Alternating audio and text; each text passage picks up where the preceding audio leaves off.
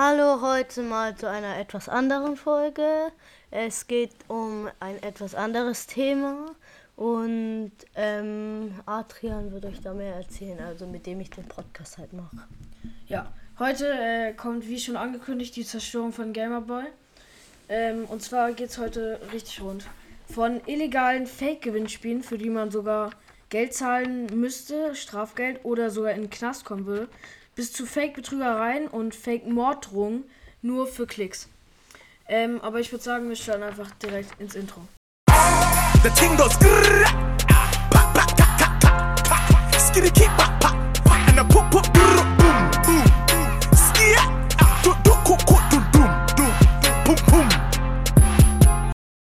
Kommen wir direkt einfach mal zum ersten Punkt und zwar Fake-Gewinnspielen, die illegal sind. Ähm, ja, Gamerboy hatte am 1. November äh, ein Fake-Gewinnspiel gemacht.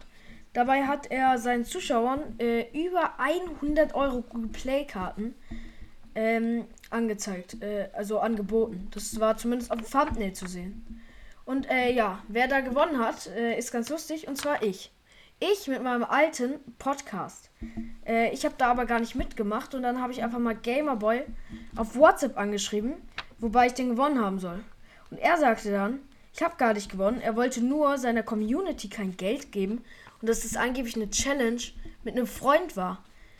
Aber er hat dann auf äh, äh, Spotify die ganze Zeit gesagt, dass ich gewonnen hätte und dass ich mich gemeldet hätte und das Geld bekommen hätte und alles.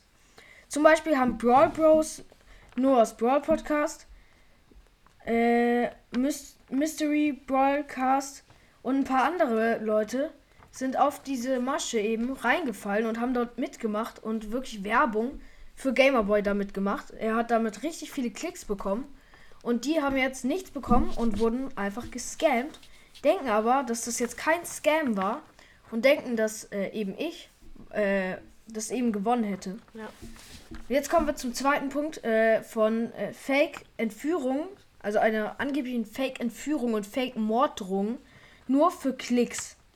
Zwar hat Luca am 23.02.2021, also schon vor einer Weile, das andere war ja auch am 1. November, das war gar nicht so weit weg, äh, so weit her, aber das ist jetzt am 23.02. gewesen, eine Morddrohung und, ein, äh, und eine Entführung vorgetäuscht, bei der der Joker ihn angeblich entführt hätte und äh, bevor er die 10k erreicht, er angeblich dort gefangen wäre. Ich weiß zwar nicht, wieso man auf so eine wirklich offensichtliche Fake-Morddrohungen reinfallen kann. Aber zum Beispiel Genies Gamecast äh, und Music and Gamecast sind darauf reingefallen, wie es aussieht. Die haben nämlich Folgen gemacht, wo sie gesagt haben, dass das wirklich stimmt und dass wir ihm auf jeden Fall helfen müssen. Und äh, ja, da ist auf jeden Fall ganz schön was zusammengekommen an Gamerboy. Äh, und vor allem auch illegale Sachen, wie das Gewinnspiel nicht nur, dass äh, die Morddrohung eben komplett asozial ist, dass man sowas vortäuscht nur für Klicks, sondern auch eben illegale Sachen wie das Gewinnspiel, ähm, wofür man wirklich auch ins Gefängnis kommen kann und Strafgeld zahlen muss.